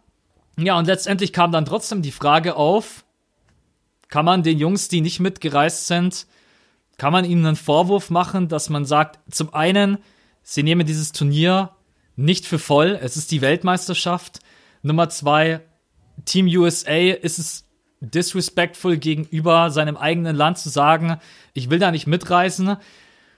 Ich bin da sehr, sehr zwiegespalten ne? und ich weiß auch gar nicht, für welche Seite ich mich so ein bisschen entscheiden soll. Deswegen frage ich jetzt erstmal dich, kann man wirklich einen Stephen Curry, James Harden oder wem auch immer sagen, ey, warum, warum ist das für dich nicht wichtig? Warum bist du da nicht mitgereist? Ist da die Kritik auch irgendwo angebracht oder sagst du, ey, ich bin LeBron James, Du, was interessiert mich so eine Weltmeisterschaft? Ich will nächstes Jahr mit den Lakers den Titel gewinnen, hab ganz andere Sorgen. Ja. Ja, das ist irgendwie, also es ist eine ganz komische Dynamik, wie die Amerikaner, nicht nur die Spieler selber, sondern halt auch die, die Bevölkerung an sich und auch die Medien, wie die so eine Weltmeisterschaft sehen. Also die behandeln das schon wie so den kleinen Bruder von Olympia das interessiert die einfach weniger. Und ich, ich kann das als, äh, als Deutscher und als Europäer kann ich das halt 0,0 nachvollziehen. Für mich war Weltmeisterschaft und Olympia schon immer gleichwertig. Ähm, in manchen Sportarten interessiert mich Olympia mehr, in anderen interessiert mich die Weltmeisterschaft mehr. Zum Beispiel, also es gibt immer so, gibt es nicht sogar Fußball bei Olympia? Und, und das interessiert doch keinen Menschen. Oder, oder es gibt so bestimmte Sportarten, so Handball-Olympia. Das würde ich nie gucken, aber Handball-WM gucke ich. Und, und das sind halt solche Dinge, ähm, so, so ähnlich ist es bei den Amis auch. Und die interessieren sich einfach nicht groß für die Weltmeisterschaft. Also das muss man erstmal festhalten. Trotzdem hast du natürlich vollkommen recht, wenn du ein Basketballspieler bist und die Einladung kommt von USA, ey, Spiel für unser Land, das kann man eigentlich auch, egal aus welchem anderen Land man kommt, man kann das dann nicht nachvollziehen, dass diese Jungs dann sagen, nee, danke, mir geht's gut so, ich chill lieber den Sommer. Ist wirklich ein bisschen komisch. Man muss halt sich vor Augen führen, okay, die NBA-Saison ist deutlich länger, die NBA-Saison ist deutlich anstrengender als die meisten äh, anderen Ligen auf der Welt. Du hast drei Spiele die Woche, du hast 82 Saisonspiele, du hast viele, viele Reisen hin und her, ähm, auch weite Strecken. Ähm, du musst Playoffs spielen, du musst möglicherweise Finals spielen, du musst dann wieder äh, Training Camp machen, was ja jetzt demnächst wieder startet. Und das, das wurde auch so ein bisschen als Problem angekreidet, dass die Weltmeisterschaft einfach viel zu spät ist. Weil die Olympischen Spiele sind immer irgendwann im August, Anfang bis Mitte August. Äh, nächstes, nächstes Jahr 2020 ist, glaube ich, am 7. August schon wieder alles vorbei. Mit, mit Basketball-Olympia, so danach kannst du noch mal einen ganzen Monat chillen und dann ist erst Vorbereitung und Training Camp. Jetzt, die kommen wieder ähm, und müssen direkt ins Training Camp. Du hast so ein bisschen weniger Pause. Also diese ganzen Faktoren darf man nicht vergessen. Und dann darf man halt auch nicht vergessen, wenn dann James Harden angefragt wird und der sagt, ey, ganz ehrlich, dieses Jahr, ich kann nicht, der denkt sich halt auch nicht in seinem Hinterkopf so, oh shit, wenn ich jetzt nicht gehe, dann gewinnen wir nicht, sondern der denkt sich halt, ey, ganz ehrlich, wenn ich nicht gehe, dann geht halt, äh, dann geht halt Kyrie dahin. Und wenn, wenn Kyrie nicht geht, dann geht halt Kawhi dahin. So, warum, warum soll, ja, es ist ja so, warum soll ich denn derjenige sein? Bei, bei einem deutschen Team zum Beispiel, wo wir, wo wir jetzt schon ein paar Mal drüber gesprochen haben, dass Dennis nochmal ein komplett, auf einer komplett anderen Stufe ist als alle anderen deutschen Spieler. Wenn du wenn der sagt, ey, ich spiele nicht für Deutschland, ja, dann ist Deutschland so richtig weg erstmal. Dann, dann braucht man eine neue Identität, da muss man sich überlegen, okay, mit wem spielt man? Das, das ist ein komplett anderes Team auf einmal. Wenn James Harden sagt, ey, dieses Jahr gehe ich nicht zu Team USA, das dürfte eigentlich überhaupt nicht auffallen, weil da rückt sofort der nächste nach, der ungefähr auf dem gleichen Level ist aber das ist halt dieses Jahr im Kollektiv überhaupt nicht passiert, weil einfach alle abgesagt haben. Und deswegen sah es am Ende auch so blöd aus. Hätten wir da jetzt wenigstens, wie gesagt, einen Kawhi dabei gehabt oder lass es Kawhi und Kyrie sein, dann hätte keiner gesagt, oh, Team USA ist aber kacke. Da hätte jeder gesagt, ja gut, wir haben doch Kyrie und Kawhi und damit hätte es wahrscheinlich auch gereicht. Oder du hättest Anthony Davis dabei. Anthony Davis und einen geilen Point Guard. Ein, eine Stufe besser als Kemba. Dann, dann hast du doch das Ding schon gewonnen, seien wir mal ehrlich. Ähm, Deshalb fällt mir das total schwer, so dem einzelnen USA-Spieler einen Vorwurf zu machen, weil erstens, die Weltmeisterschaft ist nicht hoch angesehen. Zweitens, es kollidiert ein bisschen mit der NBA-Saison. Und drittens, die denken sich, ey Digga, warum denn ich? Es gibt 20 andere All-Stars hier, die alleine so ein Turnier gewinnen können. Schick doch einen von denen. Ich bin doch hier nicht der Boomer. Deshalb finde ich, man kann ihnen eigentlich keinen Vorwurf machen. Oh, ja, ich bin, ich habe es ja gerade eben schon, bevor ich die Frage rüber zu dir geschickt habe, angesprochen. Das ist ein so extrem schwieriges Thema. Das Turnier ist natürlich wirklich extrem spät gewesen, besonders wenn du bis ins Finale kommst. Man kann jetzt zwar natürlich auch argumentieren, hey, du hast dann immer noch äh, 40 Tage, bis die NBA-Saison startet, aber man darf natürlich auch die ja, aber du hast ja Preseason, genau, Training ja, Camp, genau. Preseason und dir fehlt halt so ein bisschen äh, dieser Urlaub. Die NBA-Saison ist extrem lang und letztendlich ist es genau das, was du gerade eben angesprochen hast. Es ist halt gar kein Superstar. Reden wir jetzt einfach wirklich von Superstar mitgereist, dann äh, ja. hätte es wahrscheinlich schon gereicht. Alleine ein Anthony Davis, James Harden oder wer auch immer, die spielen halt auf einem so komplett anderen Level, dass das kann man fast. So, so zwei Leute hättest du gebraucht. Du hättest einen Big gebraucht und einen guten Point oder Shooting Guard. Dann glaube ich, hätte es gereicht. Weil das Team USA war gar nicht so schlecht. Miles Turner hat super verteidigt die ganze Zeit. Harrison Barnes war richtig gut. Äh, Tatum, bis er sich verletzt hat, äh, spricht auch keiner drüber. So, der hat sich verletzt schon in der Vorrunde gegen die Türken. Wenn der noch dabei gewesen wäre. Mitchell hat super gespielt. Kemba hat die meiste Zeit gut gespielt. Also da haben wirklich nur ein, zwei Pieces gefehlt. Und es soll dann kein Disrespect sein gegen den Rest der Welt aber die Amis, wenn wir wirklich ehrlich sind, sind auf so einem komplett anderen Level. Das, das ist so krass. Ich, ich habe gestern, ich saß gestern auf meiner Couch und musste richtig lachen, äh, weil ich einen Podcast gehört habe von Bill Simmons und die haben ernsthaft darüber diskutiert, ey, sollten wir unsere Nationalmannschaft nur noch U23 halten? Und ich dachte mir, wie krank ist das, dass die wirklich debattieren, ey, sollten wir vielleicht da zu den Turnieren, wo die besten Nationalmannschaften der Welt mit ihren besten Spielern der Welt, sollen wir da vielleicht hingehen und nur unsere U23-Jungs schicken, weil die zerstören die ja auch. Also das ist so ein anderes Level, auf dem die agieren, dass man eigentlich da nie so mit der europäischen äh, Logik hingehen darf, überhaupt bei dem Thema. Das ist echt, also die Debatte habe ich noch gar nicht mitbekommen. Das ist ja echt krass. Also, weil ich gerade mal, weil ich gerade mal so überlegt habe, wenn du echt sagen würdest, U23 wäre dann schon alles nicht äh, mit. Da wäre ja Marcus Smart auch raus, Harrison Barnes, äh, Jason Tate, Donovan Mitchell wären, glaube ich, noch dabei, Derek White auch, Brooke Lopez wäre weg, Middleton wäre weg, Kemba Walker weg. okay, spielst dann. Ja, hätten wir, hätten wir unser aller Liebling Devin Booker noch? Ist der nicht immer noch 19? Ich, ich, ich habe immer das Gefühl, ich lese jeden Tag, Devin Booker ist immer noch jünger als der und der Rookie. 22 ist der, Alter. okay, Devin Booker hätte noch spielen dürfen. Ähm, das ist zum Beispiel auch ein Thema. Warum hat Booker nicht gespielt? Das ist genau so ein Typ, der, der zur WM gesollt hätte. Das ist ein super ISO-Scorer. Der kann im Zusammenspiel mit Kemba und Mitchell und Tatum und Turner, der kann so ein Turnier, finde ich, für die USA entscheiden wenn er auch vernünftige Mitspieler hat. Aber der war zum Beispiel nicht dabei. Und wenn du so ein paar Kaliber von ihm schickst, ich glaube echt, die USA hätten jedes Jahr eine Chance, auch mit einem U23-Team. Und so gut sind die halt. Und das ist einfach, das ist Wahnsinn. Ich, ich saß echt gestern auf der Couch und, und musste lachen, wie gut diese Jungs sind in Amerika. Ja, also was mich ehrlich gesagt je, jeder muss das immer für sich selber entscheiden und ich kann das auch immer verstehen. Am meisten hat mich eigentlich daran gestört, aber nicht nur bei Team USA, wenn dann immer solche Stars absagen und das geht dann auch so durch die Medien und nicht nur in den Staaten, sondern auch, äh, ich habe sogar äh, deutsche Berichterstattung. Einmal am Abend bin ich beim Abendessen da gesessen, Nachrichten geguckt und dann plötzlich äh, kam ein Bericht zu Team USA, dass so viele abgesagt haben. Ich so, was geht jetzt ab? Also wirklich im öffentlichen Krass. Fernsehen. Da habe ich mir gedacht, okay, dann siehst du schon mal, was das für eine Reichweite auch hat. Und die Nachricht an alle da draußen auch, und das ist auch für unseren Basketball leider negativ, das muss man ganz klar so sagen, ne? ähm, dass so viele Stars diesem Turnier nicht die, ja, die Wichtigkeit schenken oder die Aufmerksamkeit, die es verdient hat. Das ist eigentlich so das, was mich am meisten gestört hat. Das wäre alles gar nicht so aufgekocht, wenn wirklich zwei, drei Stars gesagt hätten, okay, pass mal auf, wir kommen mit.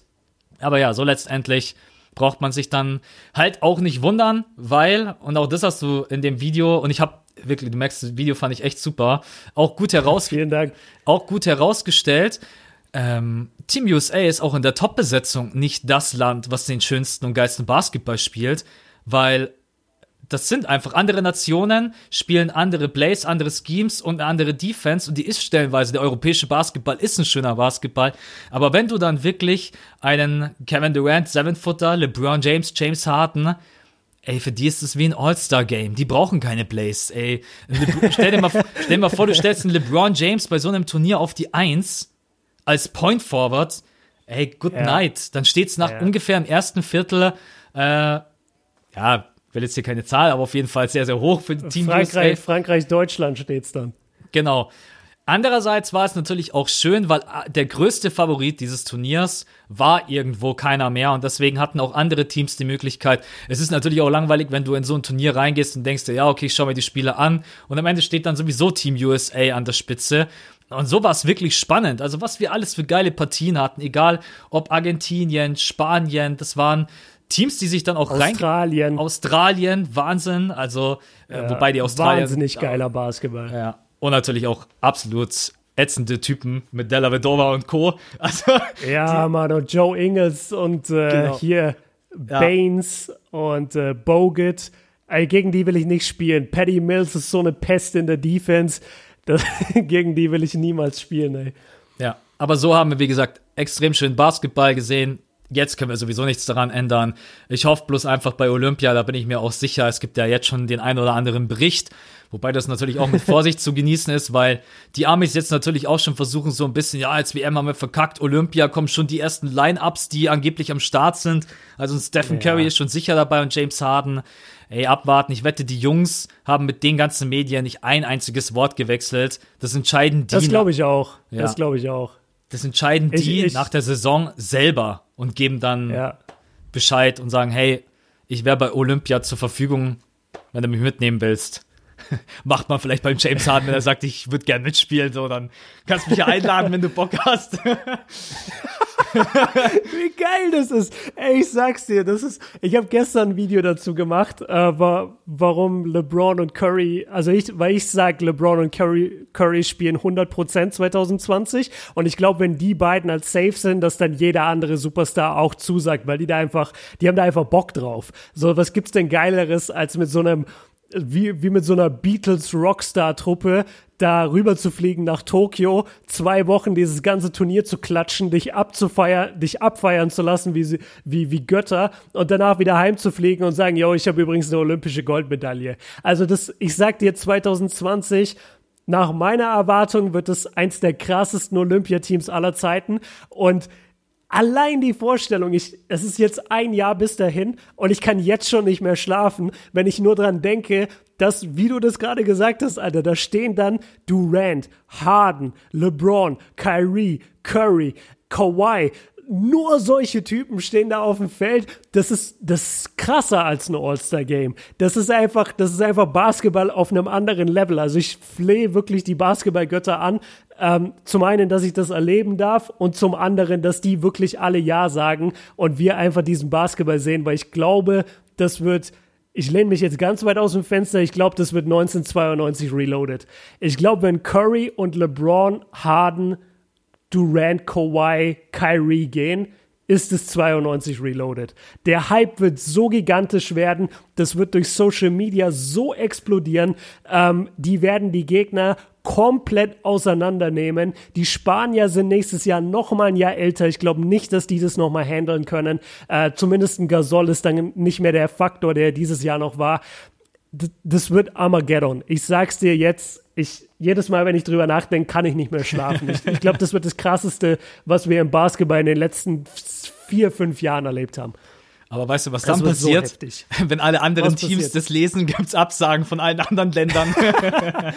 ah ja, Dennis, nee, ich kann dieses Jahr nicht. oh, ich, äh, ich habe einen Krampf und zwar dauerhaft im Oberschenkel. Jokic, Bogdanovic, alle weg. Aber du hast gerade äh, eigentlich eine super Überleitung gebracht und schon über jemanden gesprochen, über den wir jetzt abschließend quatschen wollen und natürlich auch yeah. über sein Nationalteam. Die Spanier haben es am Ende wieder gewuppt.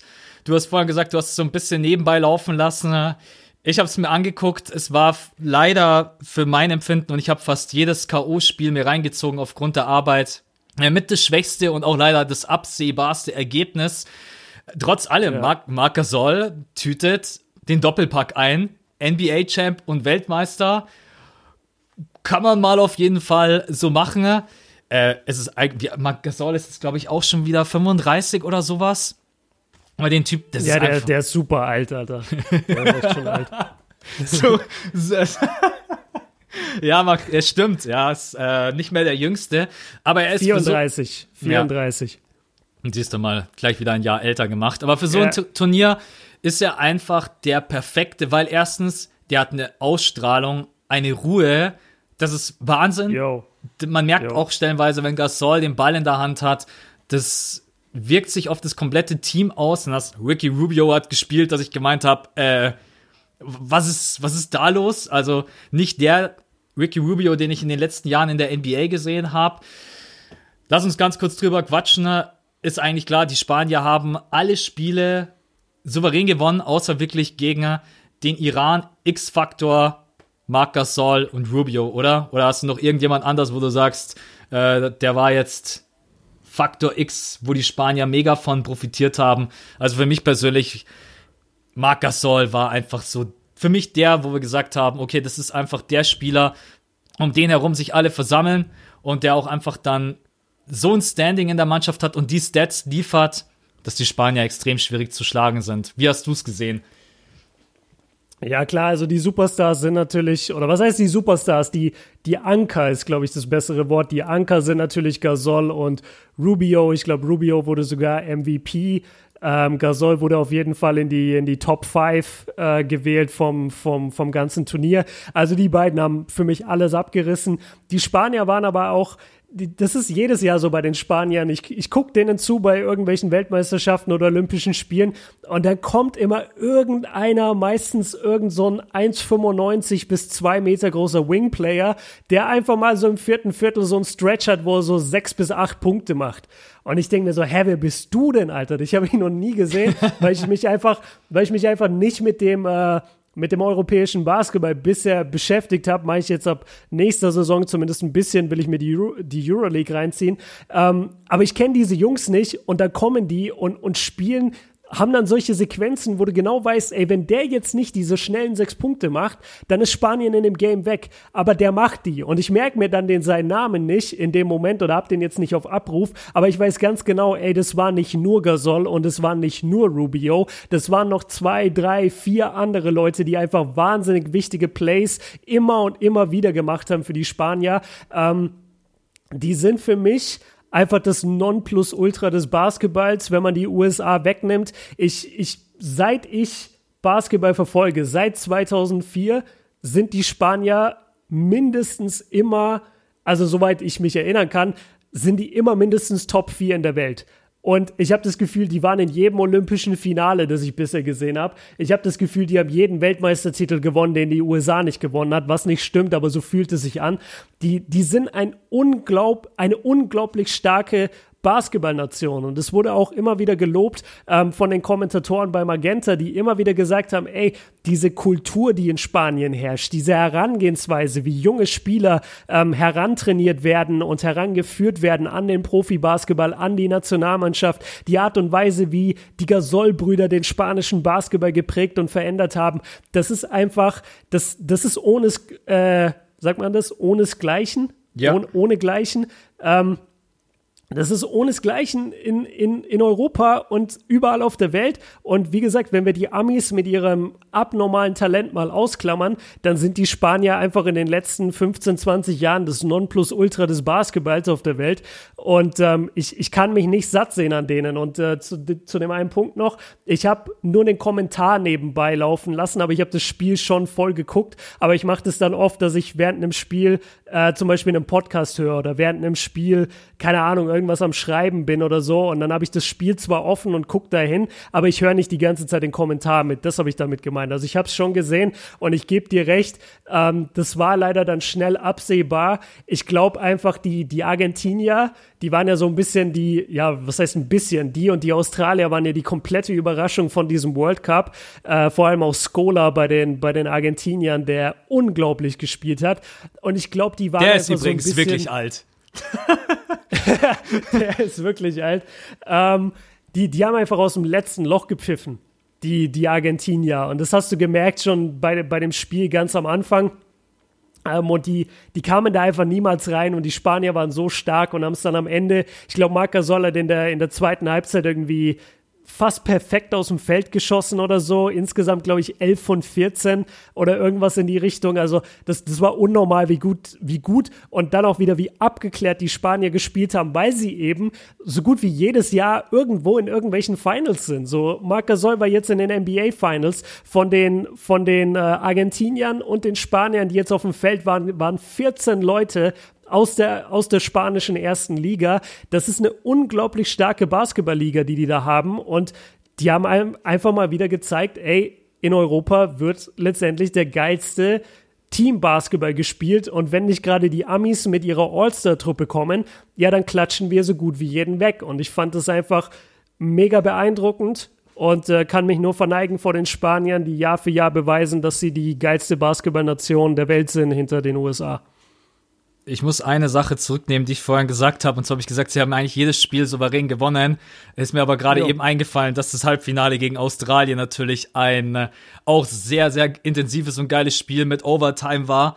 Ähm, das war ich glaube, das war so ein bisschen das Spiel, das sie gewinnen mussten, damit dann klar war, okay, Argentinien hat zwar eine überragende Weltmeisterschaft gespielt, aber äh, ich glaube, wenn Australien die Spanier im Halbfinale geschlagen hätte, dann hätten wir tatsächlich äh, als Weltmeister für mein Empfinden Australien gehabt.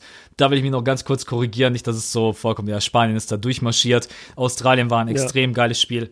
Ja, äh, die beiden Typen, deren Name äh, du wahrscheinlich gerade eben auch so ein bisschen gemeint hast. Ich kann es mir ehrlich gesagt auch nicht merken, deswegen habe ich es mir in der Zwischenzeit aufgerufen.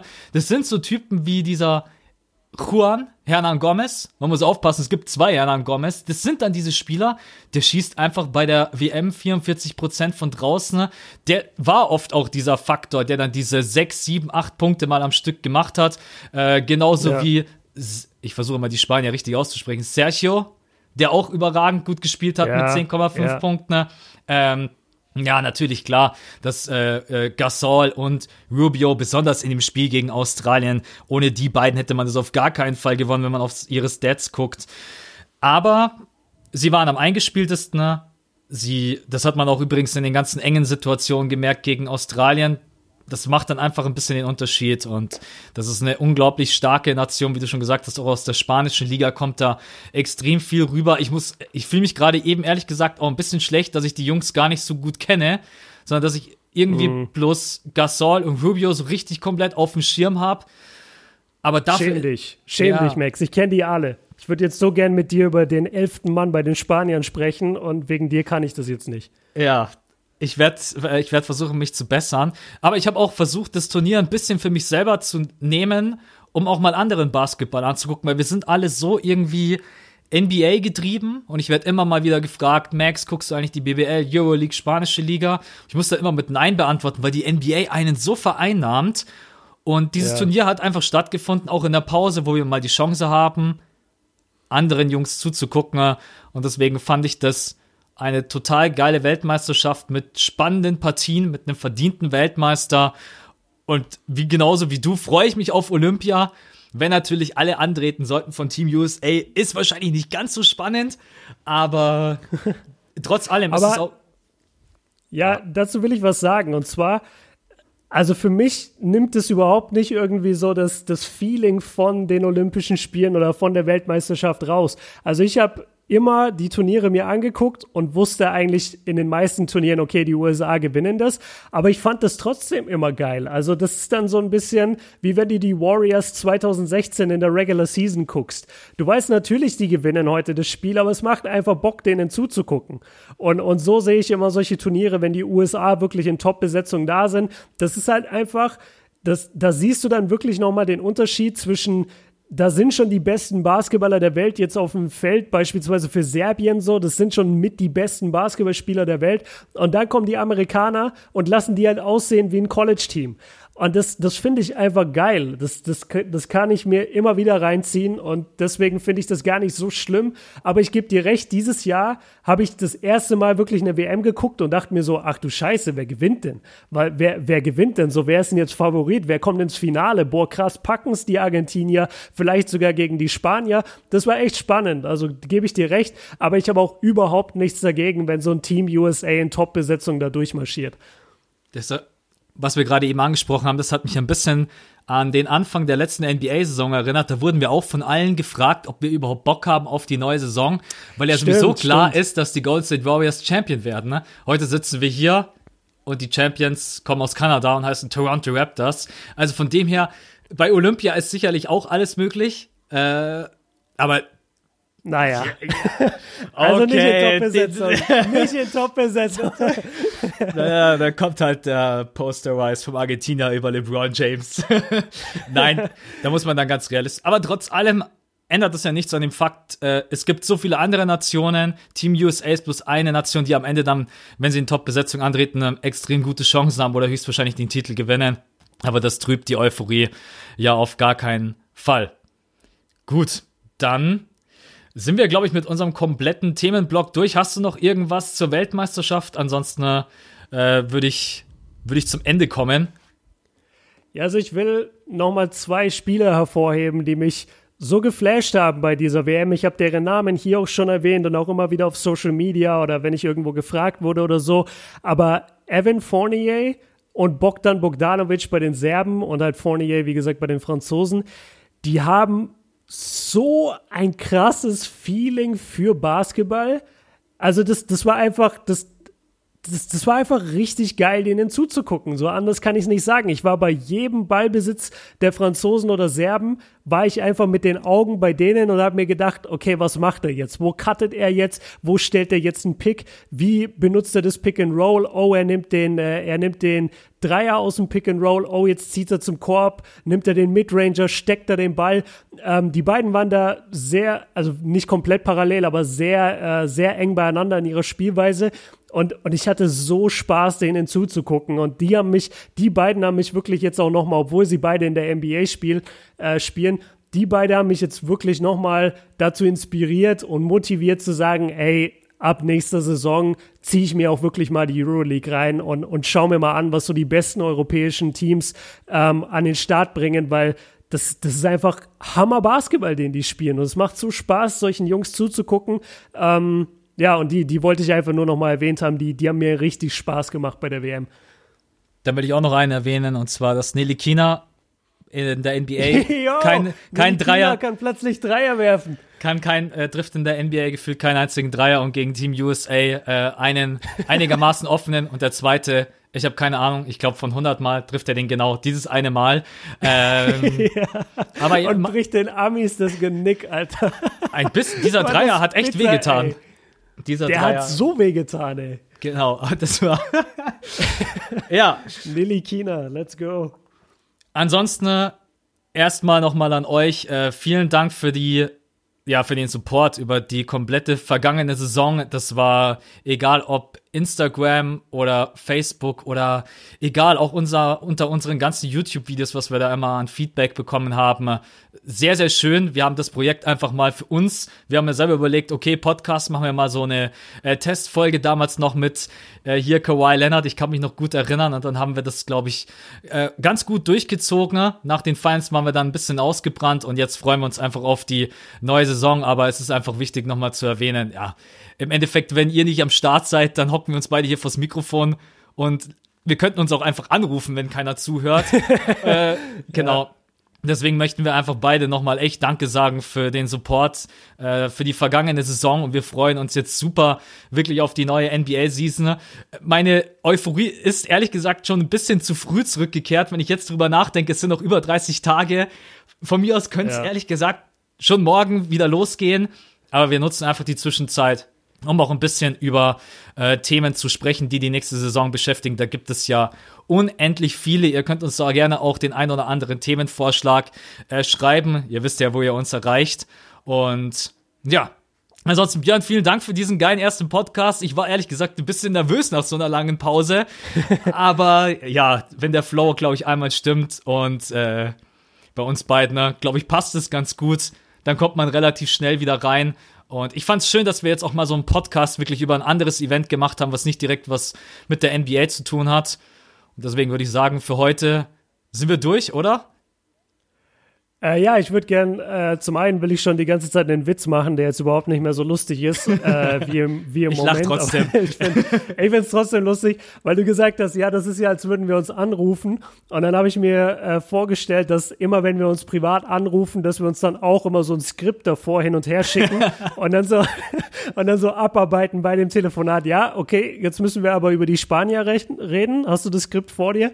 Äh, das habe ich mir witzig vorgestellt. Dann wollte ich äh, noch einen Shoutout geben, äh, einmal an dich, ähm, weil du ja auch diesen ganzen 2K-Markt auseinander nimmst und äh, hier 2K-Gameplay auf ein neues Level hebst. Und da wollte ich einfach nur allen Leuten da draußen sagen, jeder, der irgendwie 2K-Fan ist, zieht euch die Videos rein bei Max. Äh, ich weiß, ich kenne die Modi Danke. gar nicht alle hier. my GM, my Team, my Franchise. Ich habe keinen Plan, ich zock kein 2K. Ähm, aber Max zieht das alles durch und macht da so viel Gameplay, deshalb schaut da auf jeden Fall vorbei. Und dann auch von mir, ey, tausend Dank jetzt mal alleine wirklich nur für die Unterstützung im fünften Viertel. Wir kriegen so viele Messages dazu, ähm, wie Max auch sagt, so auch unter Videos, wo du gar nicht damit rechnest, steht dann so, ey, wann kommt wieder fünftes Viertel? Und es freut uns einfach, weil das ist letztendlich wie ein Hobbyprojekt von uns, so der Podcast. Äh, wir erreichen trotzdem sehr, sehr viele Leute, was uns natürlich freut, aber letztendlich, das hier ist ein Hobby von uns und äh, wir machen das einfach gerne und dass da so viel Feedback immer von euch kommt, macht einfach extrem Spaß. Deshalb vielen, vielen Dank dafür und ja, jetzt bin ich komplett raus. Gut, dann habe ich die letzten Worte. Wie gesagt, yes, ich bin mega gehypt, dass wir wieder zurück sind. Ich freue mich einfach. Ich freue mich ehrlich gesagt auch wieder auf eure Nachrichten zum fünften Viertel, weil das dann auch ja wieder Spaß macht, wie ihr manche Dinge einfach seht, egal ob Team Deutschland, Team USA oder generell die Weltmeisterschaft. Und dann würde ich sagen, wir hören uns spätestens in der nächsten Woche wieder. Dann geht's weiter mit der NBA. Ich habe noch gar keine Ahnung, über welche Themen wir sprechen, weil es gibt so unendlich viele, wenn ich auch darüber nachdenke, dass wir noch gar nicht über die Offseason eigentlich gequatscht haben. Aber lasst euch einfach überraschen. Und ansonsten, wir sind wieder am Start. Wir sagen vielen Dank fürs Zuhören und bis zum nächsten Mal. Ciao. Peace.